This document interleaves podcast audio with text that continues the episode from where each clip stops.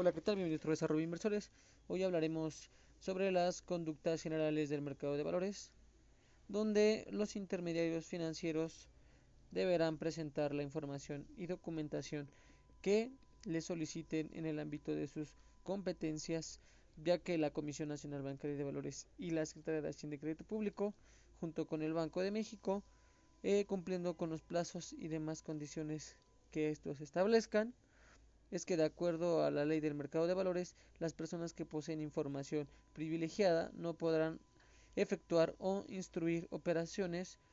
proporcionarla o transmitirla, ni emitir recomendaciones sobre valores cuyo precio pueda ser influido por dicha información.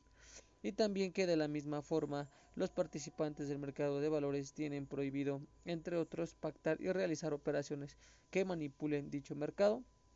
también que celebrar operaciones de simulación o distorsionar el correcto funcionamiento del sistema de negociación o equipos de cómputo para tales efectos y también que la manipulación se entiende como cualquier acto que interfiera en la libre interacción entre oferta y demanda para variar artificialmente. El volumen de precio de valores con el objeto de obtener un beneficio, viendo que los intermediarios tendrán prohibido disponer recursos de los clientes sin la autorización de estos o para fines distintos de los que fueron contratados sus servicios y que tampoco podrían realizar la intermediación con valores sin contar con la autorización correspondiente. Viendo que incumplir lo mencionado en, lo que acabo de, de platicar eh, está penado por la ley y cualquier omisión será sancionada penalmente. Entonces, hablando que en, este tipo de conductas generales del mercado de valores, vemos que las instituciones eh, no pueden proporcionarnos eh, información de alto valor o en este caso, por decirlo, que nos beneficie a los inversionistas para tomar ventaja sobre, sobre las inversiones